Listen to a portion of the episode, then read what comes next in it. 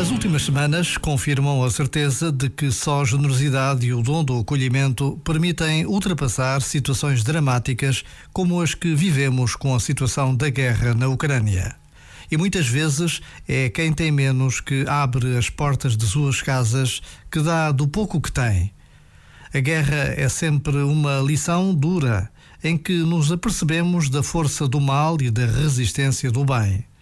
Por vezes, basta a pausa de um minuto para refletirmos sobre o que queremos ser e ter neste mundo que é o nosso. Já agora, vale a pena pensar nisto. Este momento está disponível em podcast no site e na app.